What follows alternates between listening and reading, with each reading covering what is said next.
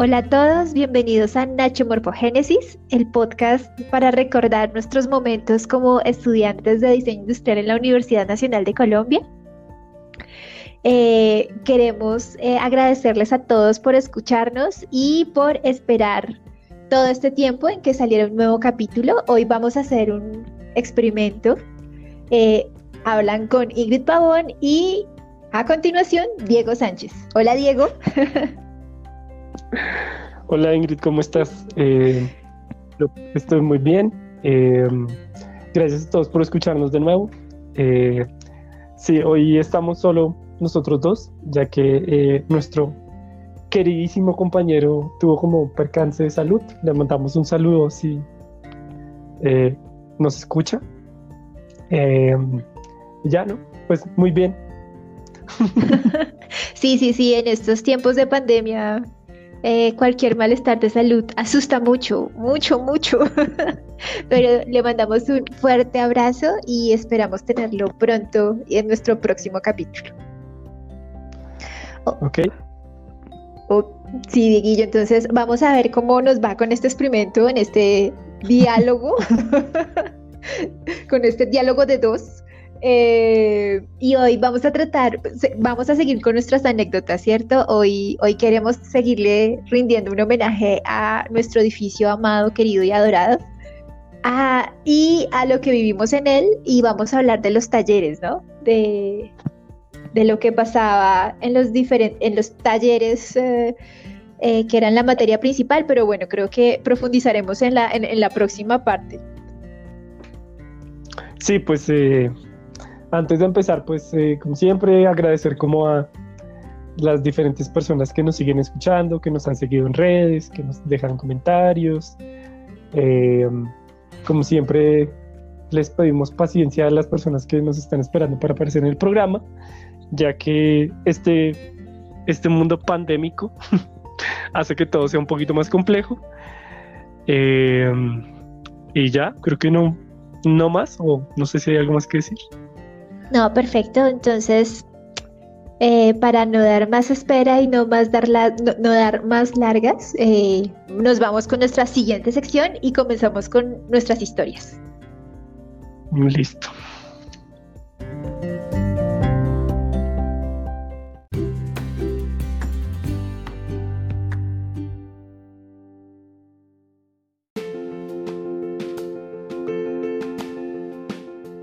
Hola, eh, listo, regresamos a esta eh, charla. Eh, no, pues a ver, hoy vamos a hablar de un momento que muchas veces pasa desapercibido cuando estamos estudiando, pero yo siento personalmente que es un como un eh, como una subida de nivel, eh, o pues nos pasó a nosotros cuando estudiamos. Yo no sé cómo será ahora. Eh, entonces, pues es el momento en que nosotros, nosotros estudiábamos como cuatro talleres básicos, que pues eran taller 1, 2, 3, 4 que el taller 1 era como introducción y bla, el segundo era como, como de morfología y cosas así, perdón. Eh, el tercero era de ya como práctica eh, pseudo realista. Eh, donde empaques y una cosa de morfología de plásticos y la vajilla mencionada bastante en este podcast. Por supuesto, a la que le hicimos un programa entero. sí. Y en cuarto creo que veíamos como prospectiva, no estoy seguro. Eh, Pero entonces lo que pasaba cuando uno terminaba cuarto es que empezaba como los talleres específicos, ¿no? Los talleres específicos eran factores humanos, ambientales y producción. Así les llamaban. O así recuerdo que les llamaban. Eh, entonces, eh, digamos que para mí era como, pues ahora pensando como en el proceso cuando, pues, que ya hicimos como un, programa sobre pues empezar a estudiar y no sé qué, ya pues se supone que cuando uno pasaba esos talleres pues ya tenía un poco como más, un poco como en teoría, un poco clara como la perspectiva de, de las posibilidades del diseño industrial, o por lo menos de la carrera que uno estaba estudiando. Cuando uno pasa o pasaba a quinto, ya entraba como en, como en cosas bastante específicas que uno eh, no había visto en otros talleres, pero, eh, o que había visto en otros talleres como muy eh, superficialmente y tal vez en materias, pero aquí pues claramente había un énfasis que creo que se llamaban así los talleres, talleres con énfasis en ta ta ta ta ta. ta. Entonces, pues yo recuerdo mucho o cuando yo empecé, o sea, cuando pasamos a, a quinto semestre y yo pasé al taller de énfasis en factores humanos, porque recuerdo muy personalmente que el taller me costaba mucho. Como que, como que, como que siempre había hecho como cosas divertidas, por llamarlo así. Pero en este taller ya había, ya el enfoque cambió a ser una cosa como muy, eh, no sé si llamarla seria, pero sí tenía que ver con ergonomía, con antropometría, con los datos, con los percentiles y con todas estas cosas que yo tengo que aceptarlo, para mí era una cosa un poco tediosa, eh, por lo menos al principio. Eh, y era muy chistoso porque cuando vimos factores, cuando yo vi factores, eh, no me acuerdo cómo se llamaba, eso eran factores humanos 2, ya no me acuerdo. Bueno, que yo vi con el profesor Gabriel García, que era pues un poco pues esto de la ergonomía y todo esto. Esa clase me pareció espectacular. Pero el taller sí me parecía así como, pero bueno. pero creo que sí era una cuestión como de, o pienso que era una cuestión un poco como de madurar, un poco como la, la forma en que yo personalmente veía como el diseño industrial pues porque antes era como dibujar y hacer cositas y imaginar y bueno, un montón de cosas, pues pero pues claro, la ergonomía ya lo pone a uno como a profundizar en un montón de cosas que para mí, pues creo que fueron un camino, además fue una montaña rusa que empezó abajo y terminó muy arriba, porque los primeros proyectos fueron así como que me parecían un poco como medio, eh, ¿cómo llamarlo? Como aburridos, pero el último proyecto me pareció espectacular, porque sí fue una cosa que de aplicación al mundo real. Que, que yo no sé si tú te acuerdes, que fue eh, que nos pusieron como diferentes grupos, eh, digo, como diferentes estancias en, en la universidad, como diferente gente que trabajaba en la universidad, y había que mejorar el espacio de trabajo o lo que usaban eh, en su espacio de trabajo. Eh, yo recuerdo que yo me hice con mi amigo legendario del que siempre hablo. Eh, y nos tocó, nos tocó las.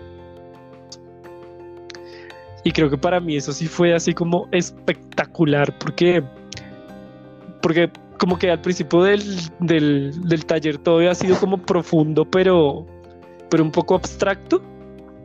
En cambio, esto fue profundo y real. Y para mí fue súper chévere porque, claro, era ir a visitar el lugar, tomar fotos, tomar medidas. Eh, y pues más que todo, o sea, más allá de como la, la, como el hecho en sí, creo que sí fue como un paso de, como de poder ver el diseño industrial un poco más real, por llamarlo así. Eh, y creo que eso para mí fue una cosa como súper eh, reveladora, como en el siguiente paso. creo que esa palabra es la que uso, reveladora. Porque pues después, claro, en ambientales pasó lo mismo, pero de otra manera. Además, porque eh, yo perdí ese taller, pero esa es otra historia. Sí, esa historia la contaremos algún día. o tal vez no, y fin, no importa. Eh, en todo caso, eh, eh, básicamente, pues sí, digamos que en, taller de ambientales también pasó un poco así, como en mi segundo taller de ambientales. también en el primero, pero no importa. Y el taller de también fue una cosa muy como sí, como era, yo, siento que esos talleres como, eran, fueron como experiencias muy reveladoras de muchas cosas.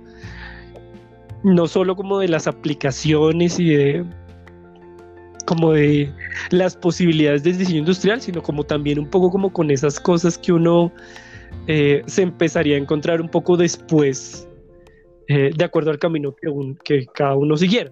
yo, pues, eh, ya creo que me, no sé, como que en esos talleres me, mi cabeza empezaba a volar y empezaba a, como a pensar en qué cosas me gustaban y qué cosas no.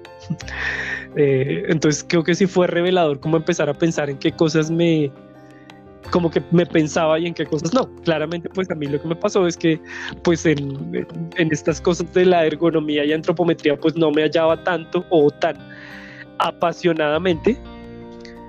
Eh, en las ambientales creo que tampoco. Eh, digo, a pesar de pues que sí, es una constante como que creo que en las personas pues que estudiamos diseño industrial, o por lo menos algunas, pero por lo menos el taller de producción para mí sí fue súper divertido. Eh, fue como súper revelador y en el sentido de lo divertido que puede ser hacer eh, algo así. Creo que por eso mismo, pues yo escogí la, la profundización en gestión de diseño, que para mí ese, ese, ese taller fue divertido y tuvo como un toque un poco triste al final porque peleamos un poco, pero... Normal, esto es normal. Perdón, perdón si escuchas este podcast, pero bueno.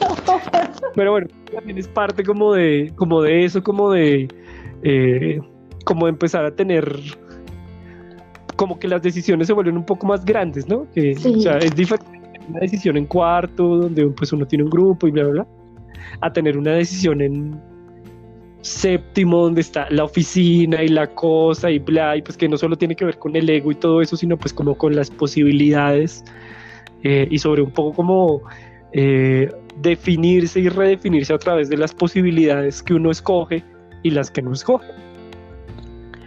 Eh, y ya, creo que es no. Sí, sí, pausa, pausa activa. Hacemos ejercicio.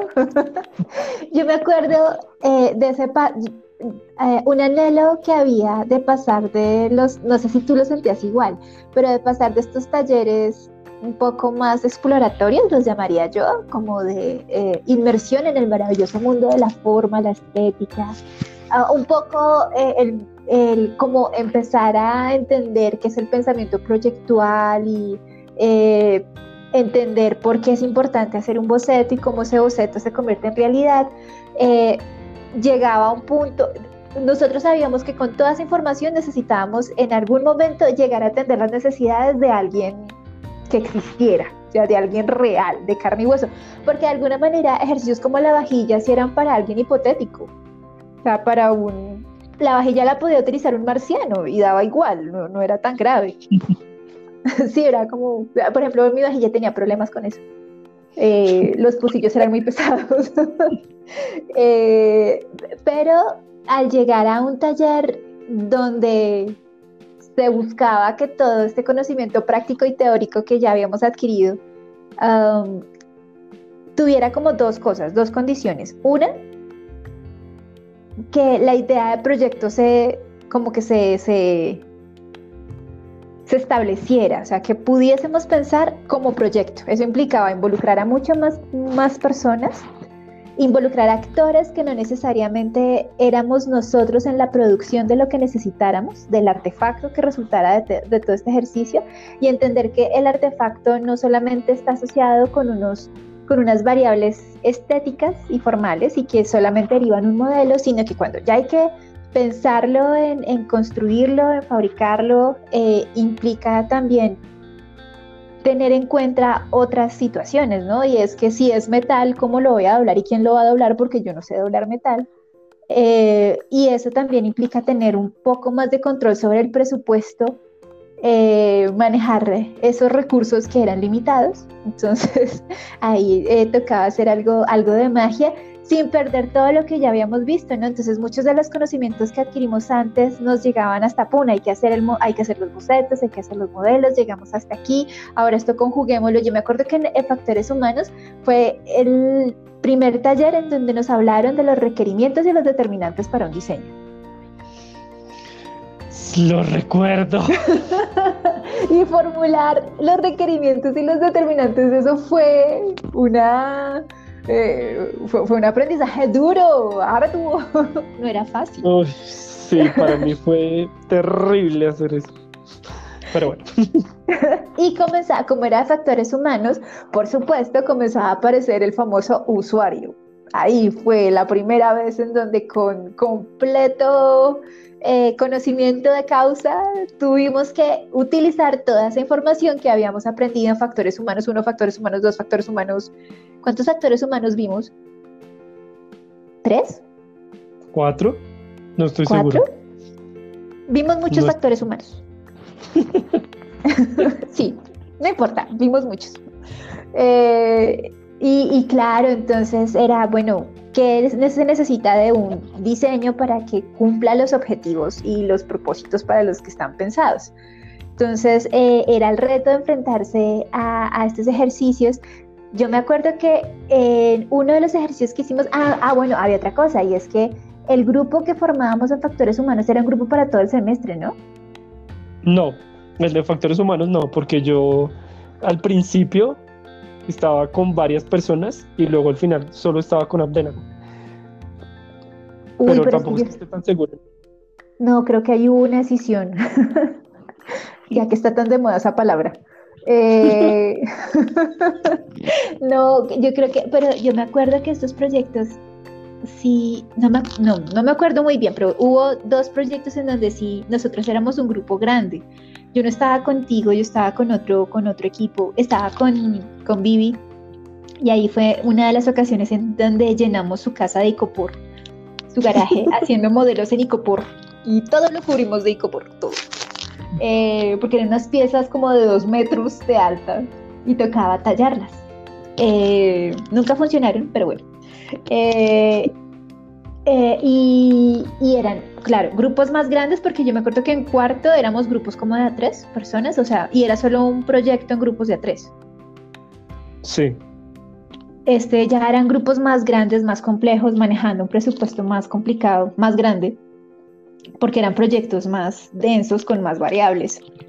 Eh, y el último, ya nos tocaba ir, lo que tú cuentas, ¿no? Ir con las personas, hablar con ellas, eh, mirar cuáles eran sus necesidades, eh, yo siento que por supuesto ahí es donde uno empieza eh, a pulir ese dejo de yo lo sé todo.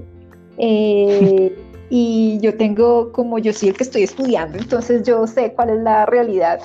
Y la persona nos dice, no, yo lo que necesito es otra cosa. Mm, ¿Por qué no se van por este lado? Pero, pero es bien interesante llegar a ese punto. Después íbamos con otros talleres, el de ambientales, y el de ambientales también propone una cosa más, y es que era la apropiación del espacio donde hacíamos el taller y la apropiación del espacio significaba que, por ejemplo, podíamos pintar las paredes. Y eso a mí me parecía la locura. Era como, oh, vamos a imprimir nuestra firma en el edificio. y nos organizábamos por mesas. No era tan complejo como el de, el de quinto, porque en quinto había gente hasta que entapetaba el piso, una cosa increíble. Eh, no, en, en, en, sex, en, ambientales la cosa era, era, organizábamos nuestras mesas, las disponíamos de determinadas maneras. Yo me acuerdo que en nuestro, en nuestro grupo era varios grupos pequeñitos que conformaban un grupo grande. Y que nuestro grupo grande se llamó Simbiosis, ¿cierto? Sí. Sí, yo no yo en realidad no tengo mucho recuerdo de ese taller porque porque ese taller pasó algo un poco triste y, ya no importa. Pero sí, tenían esta, teníamos estas cosas que llaman células. Esa, eso, hacíamos células. muy grandes, donde habían células de cuatro grupos. Yo, yo la verdad, sí, la verdad no recuerdo muy bien, solo recuerdo eso.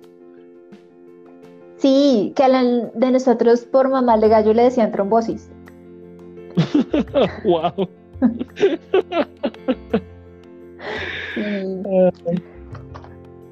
Qué triste, pero sí, nos decían trombosis.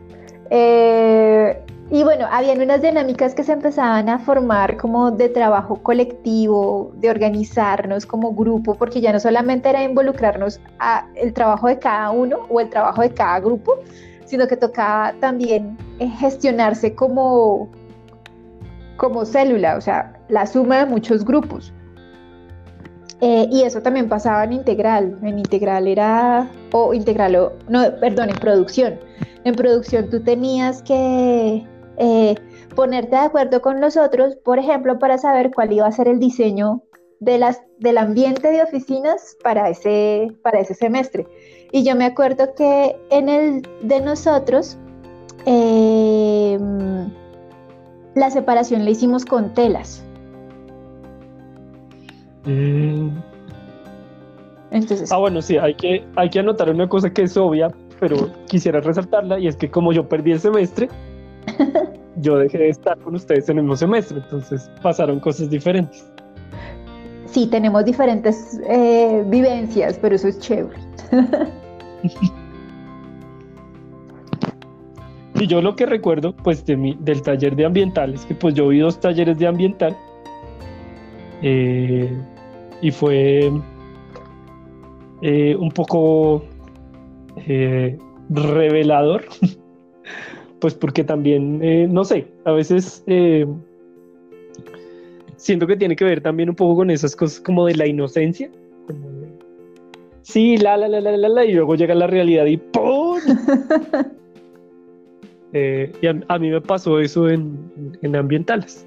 No voy a dar especificaciones al respecto, pero después cuando volví a ver ambientales, eh, me enfrenté a muchas me enfrenté a muchas cosas que de las que quería huir y pues básicamente pues son esas cosas que uno pues lo lo confrontan. También creo que lo que me pasó un poco con, con esta cosa de las posibilidades es que claro, yo dejé mi grupo de amigos, los cuales siguieron de largo, y yo me enfrenté a otro, otro semestre con sus dinámicas, con sus prácticas, con sus formas de pensar, que, para mí también fue como, como bastante drástico, eh, pero a la vez fue muy enriquecedor. Sí, y, eso, y lo que tú dices, ¿no? Como que cada grupo tiene un carácter diferente. Eh, sí. Creo que lo hemos hablado y, y nuestro grupo era ñoño. Era bien ñoñito, ñoñito, ñoñito. Pero nosotros nos volvimos a, encontrar en Integral, que Integral era el taller, o sea, era donde teníamos que desplegar todas nuestras capacidades como diseñadores. Nosotros nos decían, ustedes prácticamente son profesionales. Esto es simplemente un requisito para que ustedes muestren qué es lo que pueden hacer. Y como ya hemos hablado, fue en nuestro caso fue un taller bien complejo. Sí, ves, bueno. sí, pero un poco. Eh, si quieres, terminemos, digo, hagamos una pausa y ya, ya regresamos. Dale.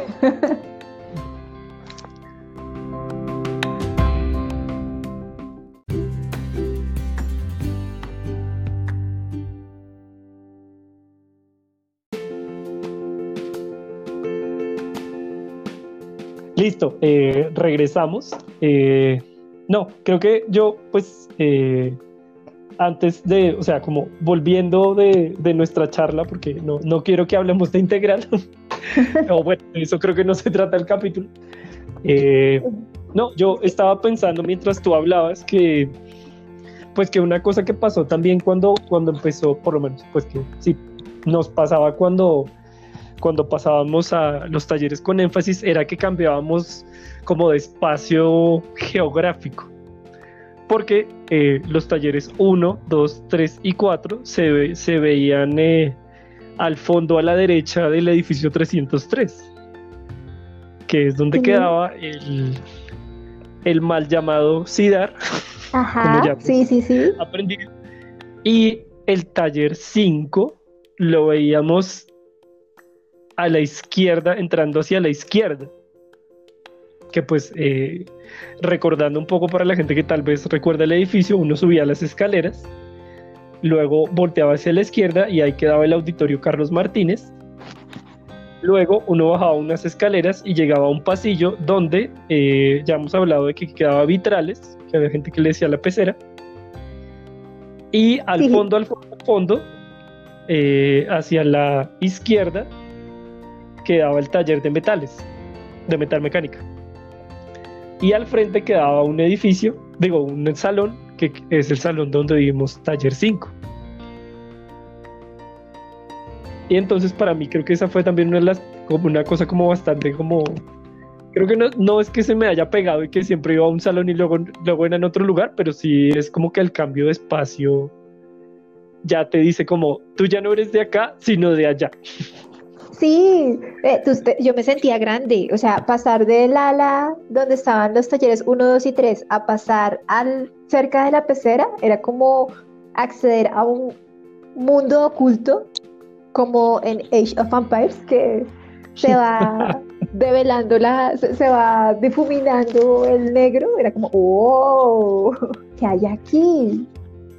Sí, además porque también lo que pasaba, pues al estar ahí, es que uno empezaba pues a pasar por séptimo, que era el taller de producción. Cuando uno estaba en quinto, entonces era como, oh, tienen oficinas y no sé qué. Sí. Y segundo, pues estaba el taller de metal mecánica y pues uno empezaba a ver un montón de cosas que estaban haciendo allá, que yo personalmente pues jamás, o sea, no, no, no me había asomado allá jamás. Eh, entonces creo que esas dos cosas también son una cosa como de, Sí, como eso, como de, empezar a pensar como en se puede hacer esto, se puede hacer esto, se puede hacer esto. Yo tenía mucha suerte y es que tenía pues mi amigo, compañero Abdenago, eh, es, era en ese tiempo una persona muy versada en, los temas de, la, del manejo de materiales. Entonces también eso me ayudó, por lo menos a mí, muchísimo, porque donde yo tenía muchos huecos, él tenía soluciones. Entonces eh, también fue muy chévere porque también pude como, como descubrir un poco ese taller como de esa manera, ¿sí? Eh, lo cual fue chévere. Claro, lo otro que tiene que ver es como lo que tú decías, claro, eso era de lo que, eso era lo que estaba pensando, que cuando tú hablaste de los grupos grandes y el usuario, eh, ya creo que uno tiene que pensar de una forma un poco más, no sé si madura, yo le llamaría un poco más compleja.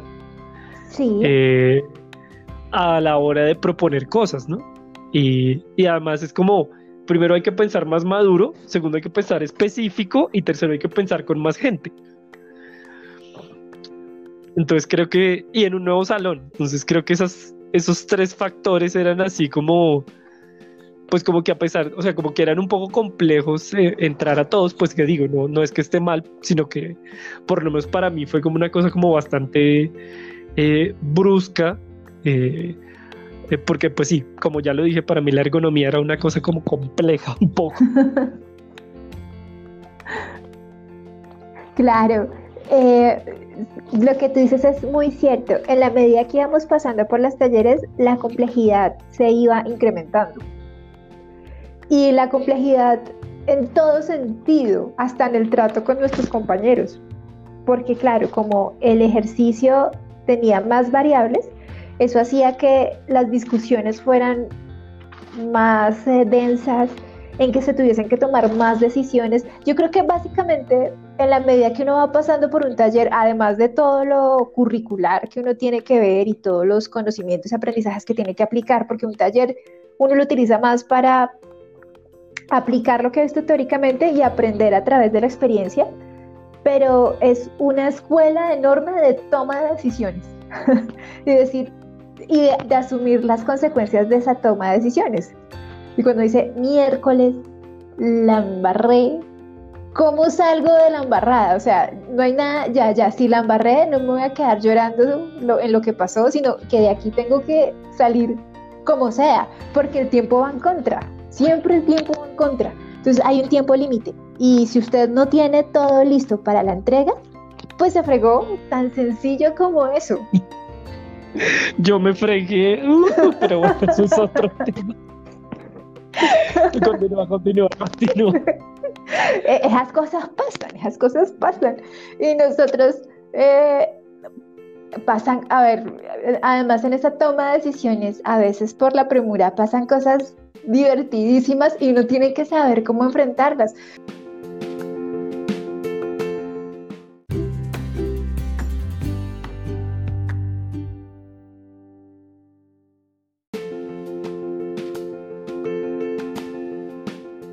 Yo no sé si les he contado la anécdota que una vez en Integral, pues en Integral era trasnochada, tras trasnochada, tras trasnochada. Eh, y en una entrega, pues teníamos que presentar la bitácora, la famosa bitácora. O sea, uno no deja de tener bitácoras eh, hasta ya muy viejo.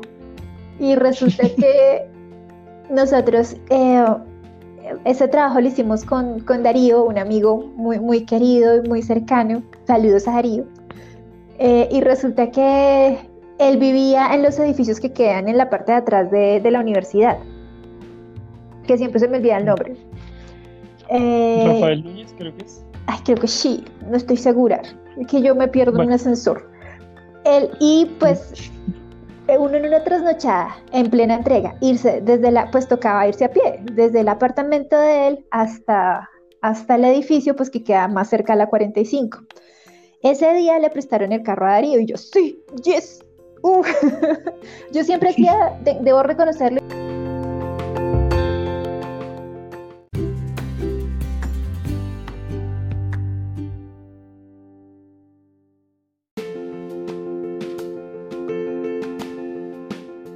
Bueno, retomamos las cosas de la tecnología, pero la tecnología sabe cómo, cómo funciona, ella también es sabia. Y dijo, no, Ingrid se va a extender mucho, es mejor que hagamos una pausa para que ella organice sus ideas. ella es sabia.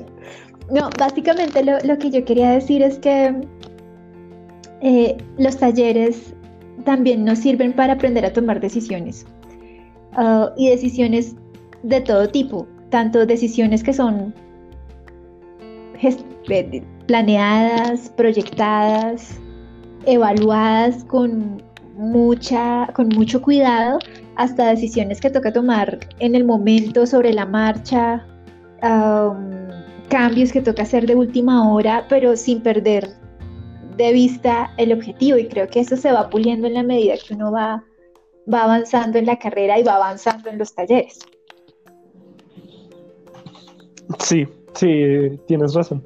Sí, yo pensaba, sí, en eso de la toma de decisiones cuando, sí, cuando por ejemplo, pues tienes que tomar decisiones más basados en, en, en investigaciones más profundas, por ejemplo en ambientales, pues había que tener mucho en cuenta esta cosa de las, ¿cómo fue que dijiste? Los indicadores y ya se me olvidó. Ah, sí, mira, en, en factores humanos yo me acuerdo de los determinantes y los requerimientos.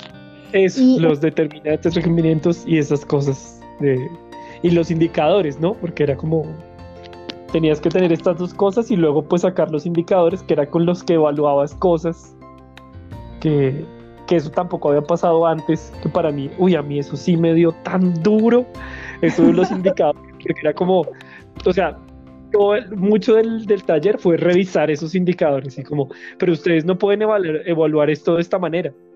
Sí, repítalo. Y yo, ¡ay! Y así, increíble. Y eran eso de las tomas de decisiones y pues de tomar las mejores decisiones. Claro, en ese, ahora, pues después de todo este tiempo uno se da cuenta que era muy importante. Pero en ese tiempo para mí sí era una cosa como de, como eso que tú dices de la toma de decisiones. Es como, como, pero ¿por qué tengo que reevaluar mis decisiones tantas veces?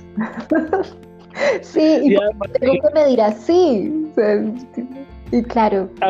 Sí, además era eso que tú decías de los grupos, o sea, era como, o sea, no solo es yo tomo mis decisiones, sino entre cinco personas tomamos decisiones. Entonces yo recuerdo que, que era como este ejercicio de los indicadores y todo eso entre cinco, era una cosa como, para mí era súper o sea, como súper dispendioso, como cinco personas pensando en, en esos, en eso que para mí era como tan, no sé, como tan de detalle. No sé, creo que yo opté por una, o en algún momento opté por una filosofía un poco rara y fue como hacerme a un lado. Sí, pues uno aprende eso. Eh, eh, hay momentos en donde uno, uno decide guardar silencio y decir, bueno, yo me acomodo a las decisiones que aquí se tomen y ya. Entonces uno tiene como diferentes versiones. El diseñador, yo hago caso. O sea, no me importa, ustedes miren lo que hacen y yo hago caso. O sea, ya. Y fin. Eh, y otras veces cuando le toca a uno eh, meterse en el rol de tomar decisiones y llegar a acuerdos, que claro, es, es denso, o sea, es un trabajo complicado, es difícil, es complejo, eh, porque es poner todos, todas las miradas sobre la mesa y de, todas esas miradas llegar a un acuerdo. Y uno empieza como a, establecer roles o a definir o a, cumplir un rol. Entonces, ah, bueno, a ti que te gusta la parte eh, productiva, entonces tú te encargas de todo lo que tiene que ver con eh, consulta de proveedores, fabricación del modelo, fabricación de prototipos. Eh, a ti te gusta la parte de comunicación, entonces tú te encargas de, no sé, todas las presentaciones, eh, del material gráfico, wow, wow. Eh, a ti te gusta trabajar con la gente, entonces tú te encargas de hablar con los usuarios y así, y uno, y, como que uno se va perfilando o va adquiriendo como ciertas facilidades para ciertas cosas. Y eso uno se lo va, lo va como que lo va puliendo también en la medida que va pasando los talleres. Y en función de eso, entonces uno empieza también a, a, jalar para su lado cuando toque tomar decisiones. Entonces ahí empiezan esas, eh, no, son, no son disputas, pero, o bueno, yo no sé cómo llamarle, pero es negociaciones. Entonces uno pelea por la parte productiva, entonces eso no se puede hacer, por Dios, piénsenlo, o eso sale muy caro, muchachos, reflexionen. Y el otro que dice, no, pero eso se ve muy feo, eh, para la comunicación eso no nos sirve, o no, para la foto no, no sé qué, entonces ¿por qué no lo hacemos mejor así? Y el de los que tienen que ver un poco más, que tienen más cercanía con, con las personas, personas. Pero muchachos, pues sí, se ve lindo, se ve precioso, se ve todo, pero la gente no lo va a usar. y empiezan esas, esas discusiones que a la larga son muy enriquecedoras, son, hacen que el proyecto sea interesante, eh, que, sean, que salgan muy buenos proyectos, pero claro, eso, eso, no es fácil. Y creo que eso también es la pela que se dan los profesores en enseñarnos eh, a pulir esas habilidades en la medida que vamos pasando por los talleres. Y eso se aprende es haciéndolo, discutiendo, eh, incluso disgustándose con el otro, diciendo, ay, bastante. Este". Bastante. Sí, es que eso de trabajar con gente es muy complicado. sí. Yo aún no. Sí, yo recuerdo mucho, pues ya mucho después cuando ya me gradué y bueno, pasaron muchas cosas en mi vida. Eh, yo me fui a, a, Perú a tomar un taller como muy específico de mi, de mi trabajo. Eh, y yo quería que, o pensaba que en el taller me iban a enseñar como muchas cosas técnicas. Pero eh, fue muy chévere porque nos tocó como con una señora muy chévere que fue la, director la directora de arte en muchos cortos, eh, en muchas películas en stop motion. Una que me gusta mucho que se llama Fantastic Mr. Fox, pero bueno. Básicamente ya lo que nos dijo en ese momento es como, miren, yo podría darles un montón de cosas técnicas, pero, pero al final, si algo tienen que aprender ustedes, es que trabajan con gente. Sí. Y yo creo que en ese momento, no sé si inconscientemente, volví a cuando pasé a quinto semestre. Y me dije, claro, es que ese es el quid del asunto. O sea, importan los modelos, las cosas, pero, pero lo que más importa es como que estás empezando a trabajar de verdad con gente. Sí. Y te estás preparando para eso, como para, porque claro, era eso que tú decías, o sea, las, la, la diferente perspectiva de cada uno eh, era como, como bastante enriquecedora y a la vez bastante compleja de tratar. Eh, y pues digo, yo tampoco es que sea una persona realmente fácil en la vida, lo tengo que aceptar. Eh, pero sí, era, era, como ese momento de pasar y empezar a, pues a sentir que tus decisiones tenían peso, ¿no? Y también como saber, como, como entender que muchas veces estaba bien decir como no, no es, o sea, como que, como que cometí un error o como que mi, mi forma de pensar no es la mejor, sino, sino otras cosas son más importantes, ¿no? A mí creo que eso me pasó mucho como en esos talleres, como que, como que yo tenía cierta predilección por, eh, como por la, como por la morfología, eh, ¿cómo llamarlo? Como divertida, no sé cómo llamarlo. Creo que después se notó en, en, que, en, que, en lo que trabajo, pero en ese tiempo pues eh, sí empecé a darme cuenta que había como cosas más importantes, como, como la ergonomía y la antropometría, que para mí fue, creo que por eso fue tan difícil, porque te, te confronta mucho con esas cosas que tú crees que son importantes, pero que en realidad no lo son tanto.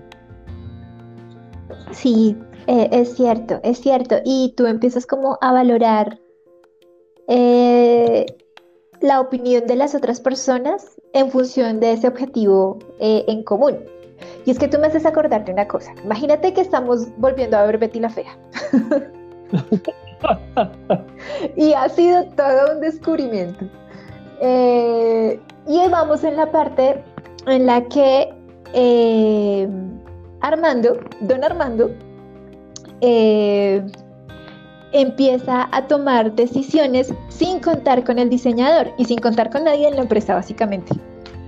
Eh, y él adora a Betty porque Betty es de la. Ella tomó la decisión de hacer caso. Eh, y mi chica. Y uno dice, pero este tipo en qué está pensando. O sea, yo tengo ahorita una, una ira acumulada con don Armando. Porque cambia los materiales eh, del, diseño de la propuesta de, Hugo Lombardi, eh, cambia los accesorios, eh, compra los botones más baratos que encontró en el mercado y llega en un momento en el que dice, en el que ya entra en confrontación con, con Hugo Lombardi, que para los que no se han visto, Betty la Fea es el diseñador de modas, y el tipo se atreve a decirle, es que el diseñador es usted, pero el dueño de la empresa soy yo, o una cosa así. Y yo pago por lo que se está haciendo. Entonces yo soy el que, el que digo cómo se hacen las cosas. Eh, ¡Qué buen parlamento! y yo, ¿what? Escandaloso. Sí, porque si algo aprendemos en todo lo que hemos hablado y lo que hemos eh, dicho durante este podcast es como eh, cómo precisamente nosotros aprendemos a, tomar decisiones eh, y en este momento estamos hablando cómo esas, esas decisiones también son negociadas, son habladas con equipos de trabajo, buscando cumplir unos objetivos, esos requerimientos y esos determinantes y cumplir esos indicadores eh, que no dependen únicamente del capricho del diseñador, sino que también están, por ejemplo, en, ambientales nos enseñaban, ojo con los ecoindicadores, ustedes tienen que mirar, entonces aprendimos que, no sé, el impacto que tiene cada material en el ciclo de vida de un producto y eso cómo afecta los ciclos de la naturaleza, wow, wow. Eh, y, enfrentarse a eso, ¿no? A esa realidad de que llegue un tipo y le diga, es que el que pago soy yo. Entonces, el que pago soy yo, se hace lo que yo diga. Y claro, pues eh, la, la, parte divertida de la historia es que a don Armando le va re mal con esa colección. no se la compra nadie. Eh, precisamente porque no respetó eh, el criterio de un diseñador. ¿Ven? ¿Ven, señores empresarios, porque es importante respetar los diseñadores y los criterios de los diseñadores? Y ven, ven los libretistas, qué importante es investigar, porque es un es una escena sacada de la realidad. terrible, terrible. Yo quedé escandalizada. O sea, no, no, no, no.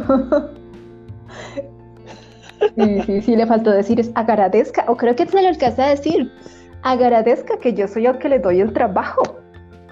Usted es un empleaducho, se lo dice, no, sí se lo dice. O sea, básicamente. Bueno, pero. Ok, sí, volviendo al tema. volviendo a los talleres. Sí, volviendo a los talleres. Eh, no, que pues sí, sí, eh, sí, yo creo que esta cosa de la, valoración que tú hablas es como, pues sí, como que también uno empieza como a empezar a, sí, uno empieza a empezar, y creo que no, así suena un poco redundante, creo que es así, como que uno empieza a empezar a eh, conocer el mundo de la valoración de las decisiones y ponderar eh, de acuerdo a cada proyecto, ¿no? Como en este proyecto es más importante, o no más importante, pero como que el énfasis es este y no el otro, por ejemplo. Que pues sí, en, en factores humanos pues era completamente antropométrico, ergonómico y todas esas cosas de medir con esos objetos, los cuales eran divertidos, pero para mí eran inentendibles. En ambientales, pues era como esta cosa de la ecología y medir el impacto y usar esas herramientas que yo no sé si se usan como la rueda de leads. Sí, sí, eso se usa todavía. Como la, casita de la calidad, ya no me acuerdo, y bueno, un montón de cosas de chistosas. Y pues en producción, claramente, pues era esta cosa como que las cosas se hicieran y bueno, tuvieran impacto en el mercado y esas cosas.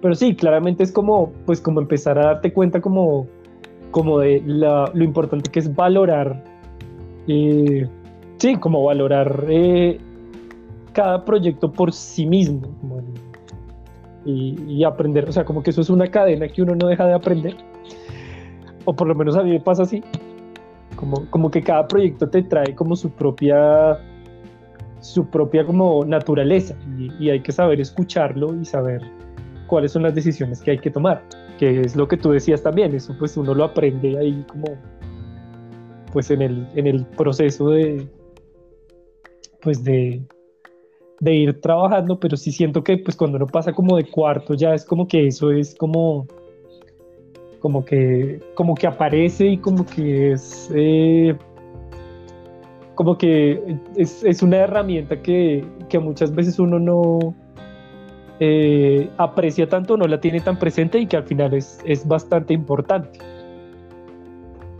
Claro, claro. Y hay otra cosa que yo creo que también aprendemos y es hacer respetar nuestras decisiones. No es fácil. Eh, digamos que puede que no se dé automáticamente, pero, pero es como defender su postura porque ha sido tomada conciencia. O todo lo contrario.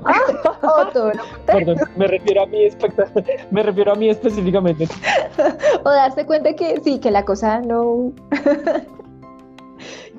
sí, no, porque también, pues digo, es, es, estudiar y pues también es estar en un entorno seguro donde uno pues la puede, eh, puede errar, por llamarlo así, ¿no? Exacto. Eh, pues, sí, que a mí también, digo, o sea, recordando esos momentos, pues también recuerdo momentos en que pues básicamente defendí un montón de cosas que después dije como, muy mal.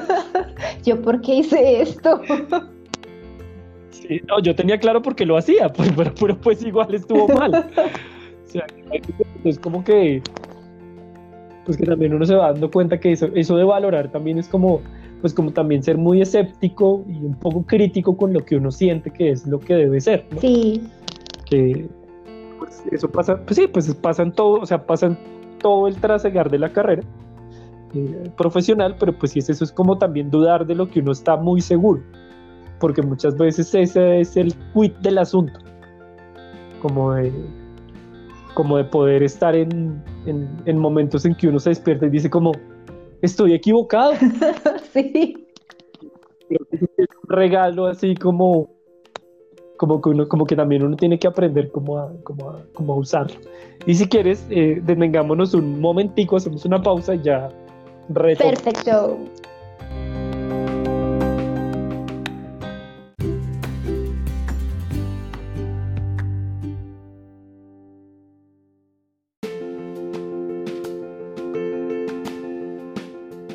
Yo quería como eh, hablar de otra, de otra cosa que pasa cuando uno pasa los talleres y en que empieza como a, como a identificarse con ciertos caminos, o sea, como a decirle que sí a ciertos caminos y a otros, pues por supuesto que no, ¿no?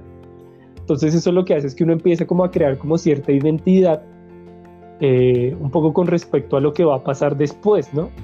Eh, como yo ya lo había dicho, pues yo hice el, el taller con énfasis en, digo, la profundización con énfasis en gestión. Y creo que pues sí, todo eso pasó en esos talleres en que empecé a pensar como cómo me veía yo en el futuro, ¿no? Sí. entonces, claro, es como A ver, yo me veo como un medioambientalista acérrimo, no. Digo yo personalmente, ¿no? Yo me veo como una persona que le encanta la antropometría y medir a la gente. No. No. pero que me, pero como si me veo, claro, me veo como una persona que tiene una oficina, que también, bueno, eso tenía que ver un poco con la, con el modo en que se hacía el taller, pero pues yo sí me tomé, pues sí me veía como una persona que tomaba decisiones basado como en la eh, ejecución de proyectos y del mercadeo y todas estas cosas, eh, pues también porque mi, pues porque tengo ahí un background familiar de eso, pero sí también es como, claro, como que se empiezan a armar como los grupos, no sé si los grupos, pero sí como las, como, como, como las, eh, ¿cómo llamarlo? Como las subespecies, ¿no? Entonces están los, los, los de producción, los de ambiental y los de... Y entonces ya cada uno tiene su propio lenguaje, ¿no? Que, que, es como, claro, tú y tus amigos de ambiental que hablan de eso, tú y tus amigos de antropometría que se van al taller de antropometría, y tú y los de producción que hacen eso que hacen. Sí, sí, sí, en nuestra eh, época pasaban en, en el salón de CNC. Oh, Sí, pero depende, porque sí, ahí dependía. Es que sí, por ejemplo, a mí lo que me gustó del taller de producción fue como la cosa gerencial, eh, como la enunciación de proyectos, que por eso fue que hice como el taller de, como la, la cosa de gestión. Porque, pues claro, yo no estaba contigo en el mismo taller, ¿no? A mí me tocó otra cosa muy diferente. O no sé, supongo que diferente. Eh, porque, pues ahí eh, lo que pasó en ese taller es que yo tuve la suerte de tener unos compañeros muy afines a mí eh, y que, así como pasaba con Atenago, que Atenago ya no estaba conmigo en el taller, eh, solucionaban esos huecos técnicos. Entonces yo podía darle como rienda suelta como a mi, eh, no sé cómo llamarlo, como a mi preferencia profesional. Entonces, pero eso pues también me volvía como de cierto tipo de, de o como, sí, como cierta subespecie, ¿no? Como, como que además también lo que pasa es que uno empieza a encontrarse con, con ciertos compañeros en los talleres en ciertas materias, ¿no? Que, que son las materias de la profundización. Sí. También eso te acerca a unos y pues te aleja de otros, ¿no? Como, o sea, pues yo nunca vi ninguna materia de la profundización en medio ambiente. Entonces no, nunca, nunca, nunca aprendí ese lenguaje que ellos tenían sobre, eso que, que yo no tengo ni idea. Hasta.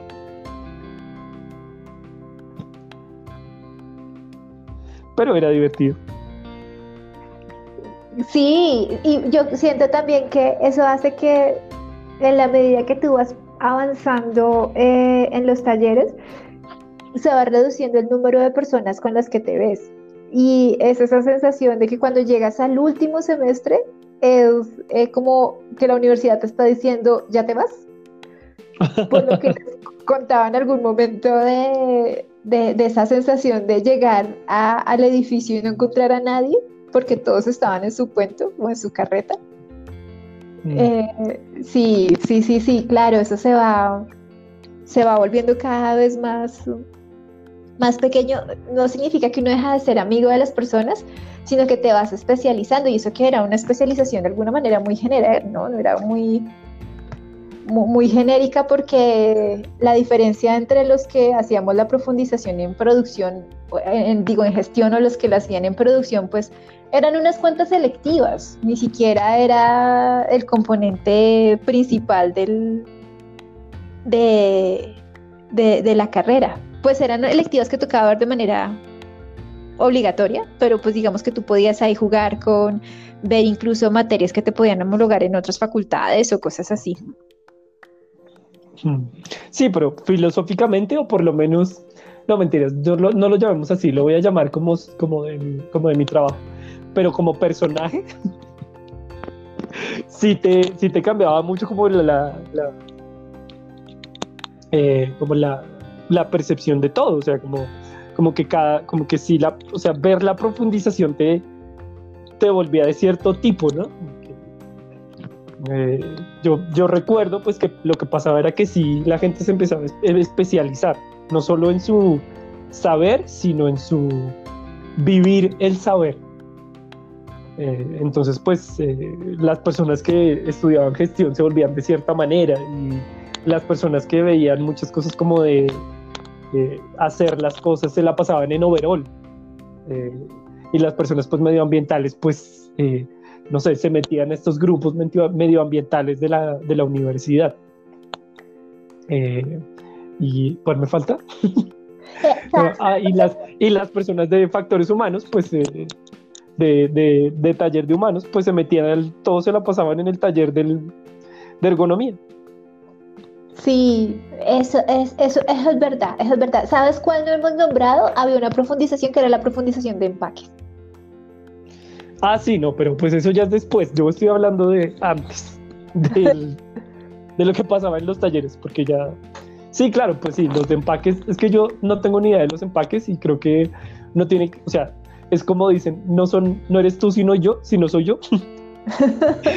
Porque yo tuve una muy mala experiencia con los empaques en la universidad, entonces eh, nunca, creo que jamás los entendí. No, y era, pues, desde mi óptica, ver la, la profundización en empaques era un poco riesgoso, porque creo que era la, la profundización ah, menos robusta. Oh, sí, yo no tengo ni idea. Esa es una óptica personal. De pronto los que vieron la profundización de empaques me van a jalar las orejas y me van a decir, Ingrid, estás loca. Y yo sí, les hallaré toda la razón. Eh, pero claro, tú también, bueno, una cosa que tú mirabas a lo largo de los talleres es que tú también tanteabas los profesores. Y tú decías, sí. Este profesor me parece interesante, va con mi expectativa, me gusta su discurso, ta, ta, ta, ta, ta, ta. Mm, interesante, por este lado puede ser. Y a otros uno dice, no, usted no le compro ni medio, ni media palabra, por este lado no es. Va de retro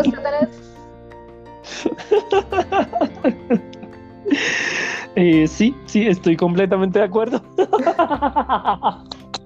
no, no queremos herir susceptibilidades, así que no vamos a, decir cómo estaba conformada esa lista. Sí, no, pues también eso es, la afinidad, ¿no? Yo, yo tenía, creo que pues para mí es muy claro que en, la carrera yo tenía cierta afinidad por ciertos profesores que no eran del agrado mayoritario.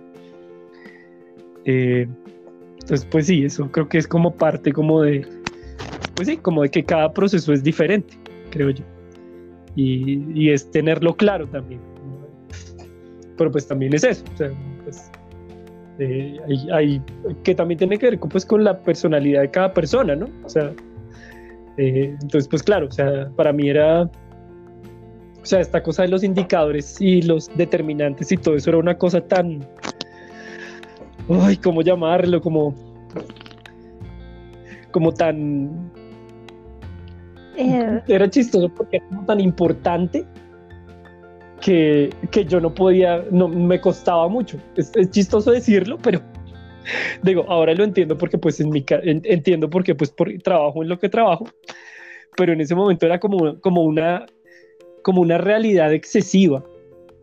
Como, y pues eso no había pasado en los talleres anteriores, entonces para mí era una cosa como muy abrumadora. Creo que por eso ahora trabajo en dirección de arte, porque,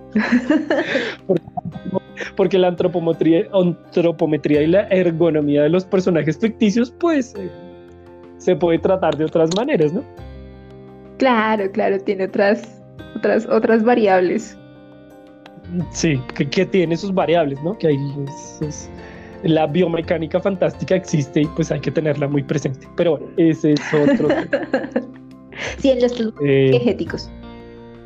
Sí, exacto.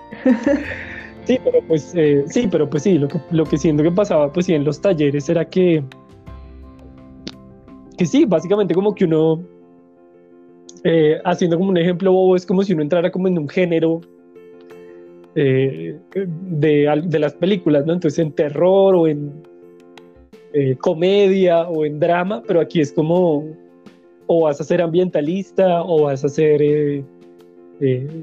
de mercadeo y esas cosas, o vas a hacer como de producción de taller, o vas a hacer eh, eh, más enfocado como en esta cosa de, lo, de, la antropometría, que para mí era una cosa muy divertida, porque si era como, como, como estar presente en la transformación de tus compañeros y de ti mismo.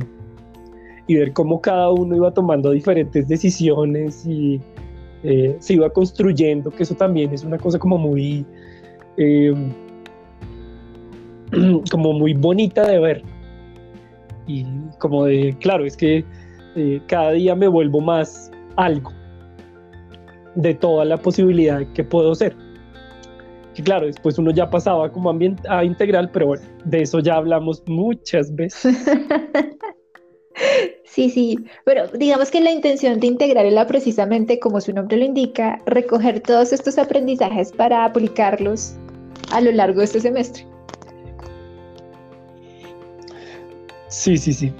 Sí, pero pues sí, ahí uno ya llegaba como bien transformado. Sí. Era una cosa que era bien, bien divertida, ¿no? Como que, eh, como que uno ya empezaba a ver a los ambientalistas consumados, a los pseudo estudiantes de gestión consumados, como que ya se adquiría el rol bastante eh, sólido. Claro, después llegaba integral y te rompía todo, pero pues bueno. no mentiras, perdón, eso pasaba antes en la pasantía. Sí, exactamente. Es el final, es claro, el final de todos esos talleres con énfasis era la pasantía donde te muchos, en muchos casos te destrozaban como todas tus eh, expectativas, ¿no? Sí. Que creo que a mucha gente, por lo menos en nuestro, en, nuestro tiempo, le pasó eso, como que entró a las pasantías y eso sí fue destructivo eh, de muchas como expectativas, cómo iban a ser las cosas, qué era lo que uno esperaba. No, sí, en algunos... la realidad es la realidad. Exacto, fue como muchos se tuvieron que eh, eh, enfrentar a sus propios Armandos.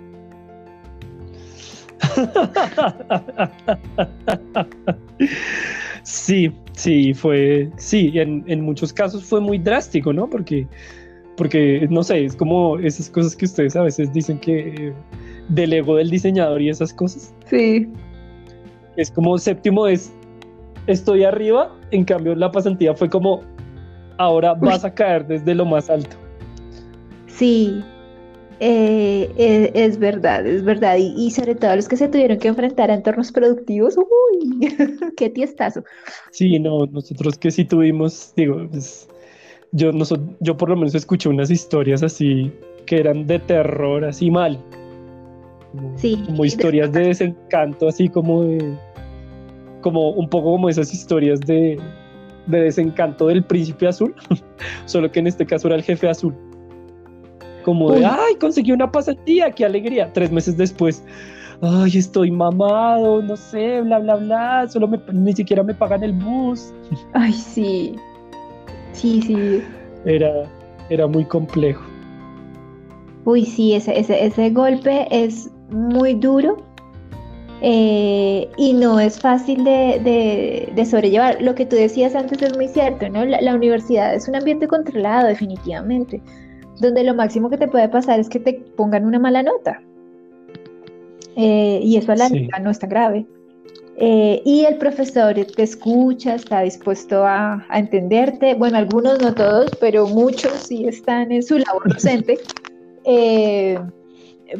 pero cuando hay una salir al mundo laboral y enfrentarse con algunas situaciones eh, tipo Don Armando es, complejo y ahí es donde tú debes tener como muy, muy claro tu, criterio.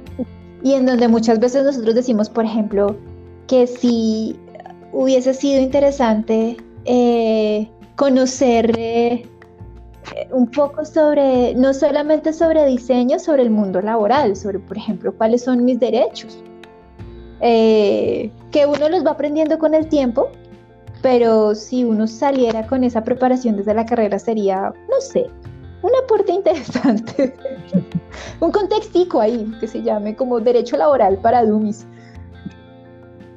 Pero sí, mira que yo hoy está, ayer estaba escuchando este podcast que no sé si lo mencionamos, que es un podcast de tres diseñadores chilenos que se llama Diseñores. Ah, sí, sí, sí, sí. El que dura tres horas. Sí, estaba escuchándolo y hablaban mucho, como pues hablaban de muchas cosas. Eh, creo que fue como el segundo capítulo, no estoy seguro.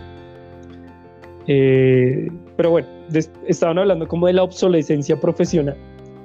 Eh, me pareció muy interesante el tema, pero en algún momento hablan de los gremios y de, de, de lo que deberían hacer los gremios y estas cosas. Pero uno de ellos dice como, eh, no sé, está hablando como de que los diseñadores no saben ciertas cosas eh, y otro le dice, ah, estás culpando a la víctima. y él dice como, pues mira, si yo estoy, si culpar a la víctima es decirle a un diseñador que no sabe de ciertas cosas como los derechos laborales, no sé qué, todas estas cosas, sí, entonces yo lo hago. Entonces, pues yo no soy tan dramático pero un poco siento que, que, también es parte como de iniciativa propia que uno debería como, como tenerlo presente. Sí, es que diseño no es solo como todo esto, sino, sino como que sino hay muchas cosas por aprender que no te están dando así como todas en la carrera. Que bueno, eso es un tema complejo, pero sí, pero sí siento que son como de, pues sí, como que no, como que no quedarse con todo lo que aprendes en la carrera, o como que lo que te dan en la carrera no es lo único que deberías aprender. Sí. Que pues también siento que como, pues como experiencias que nos tocaron a cada uno, ¿no? y pues creo que también viéndolo de una forma más, no sé si holística, como que cada persona tiene su camino y sus aprendizajes propios. Sí, sí, yo, yo, digamos que yo te hallo la razón hasta cierto punto y sí, yo sé que eh, también hay una responsabilidad eh, de, uno como profesional, porque creo que esto se tienen que enfrentar todos los profesionales, de bandear estos temas. Eh, pero es que hay golpes duros eh, a los que se enfrentan muchas personas de primerazo y que a veces no son fáciles de superar. y hay cosas que son muy sencillas, o sea, son como tips, como docudatos. son datos y hay que darlos como por ejemplo enfrentarse al primer trabajo y no saber de las retenciones. Y si es una retención por eh, prestación de servicios profesionales, eh, es bastante dinero, ¿no? Entonces, el, el 11% está ahorita más el RTICA, eh, más que te toca pagar las prestaciones sociales, y es, pues por supuesto, como es por prestación de servicios, más, más, más, y lo que te termina llegando, y tú haciendo cuentas alegres, ¿no? de, Además con el primer, con el primer, eh, la primera, el, primer contrato es no, me volví rico aquí ya. Eh, después de esto, mejor dicho, ya, me la hice. y te llega el primer pago y enfrentarte a, uy, pero ¿cómo así? ¿La retención existe? Eh, no sé si todavía pase, yo espero que no, pero en nuestra época sí era común encontrar esos, esos casos de miércoles me quitaron tanto de retenciones y yo no sabía y ahora para que me desembolsen me toca pagar las prestaciones sociales y yo no sé eh, cuánto es y enfrentarse a ese tipo de cosas eh, eh, siempre es complejo, es complejo que no se ven integral, no se ven factores humanos. no, pues bueno, pues sí, pero, pero volviendo, pues ya como terminando un poco el tema, porque hemos hablado bastante. Eh, sí, pues yo pienso que, pues digo, más esas cosas como que ya, eh, como que ya suceden, pues ya, o sea, como que ya cobran importancia ya al final de la carrera. Eh, creo que una manera chévere sería como pues usar, no sé, como estos medios, porque por ejemplo en este podcast que yo escuchaba de estos señores que dijiste, de estos diseñadores, ellos decían como yo estoy dispuesto a hacer un curso o hacer una cosa en YouTube para que la cosa pues se vuelva popular o algo así. Entonces creo que también esas iniciativas pues también pues es, pues es como crear otro tipo de conocimiento pues que nos ayude a, a entender estas cosas y pues no dejárselo todo como a la, pues, a la academia, pues porque creo que también nos enseñan bastantes cosas, ¿no? Entonces, sí. Eh, pues sí, también hay otros, pues digo, hay otros intereses que valdrían la pena. Pero bueno, en conclusión, pues eh, el paso a los semestres con énfasis fue un paso decisivo y lleno de emociones, lecciones, aprendizajes y, y más.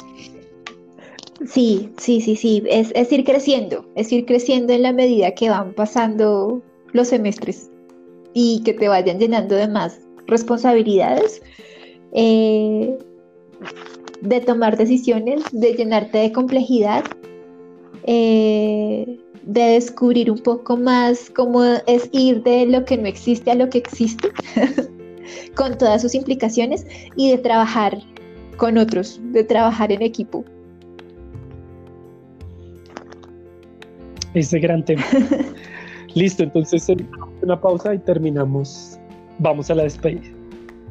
Listo.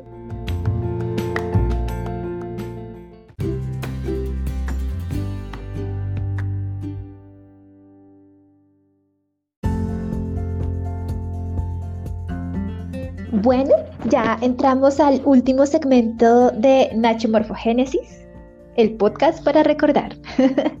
en nuestro primer capítulo eh, en, a, dúo, eh, a todos los que nos acompañaron, muchas gracias.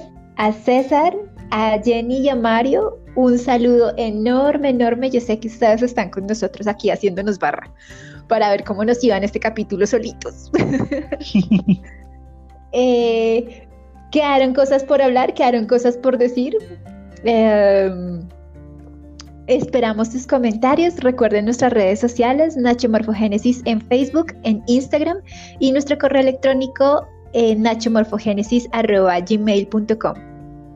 Eh, nos estamos viendo, escuchando y esperamos pronto tener nuevos invitados. Eh, sí, gracias. Eh, saludos a César, por supuesto que nos hizo mucha falta. Creo que sí, esas cosas como que uno no se da cuenta hasta que no está. Un gran abrazo, que se mejore, que esas cosas. Eh, también a Jenny y a Mario, por supuesto. Y gracias a todos ustedes por escucharnos hasta ahora. Este programa creo que fue un poco más largo porque hubo como ciertos accidentes de grabación. sí, pues tenemos redes. y ya, pues esperemos a ver qué pasa con esto, con esta pandemia, a ver cómo va fluyendo las cosas. Igual recuerden que si tienen algún comentario, alguna sugerencia, lo que sea, eh, pueden dejarnos como en los comentarios, digo, dejarnos en nuestras redes, que nosotros los leemos con mucho juicio y muy felices. Exacto. Entonces nos estaremos escuchando en un próximo capítulo. Bueno, adiós. Chao.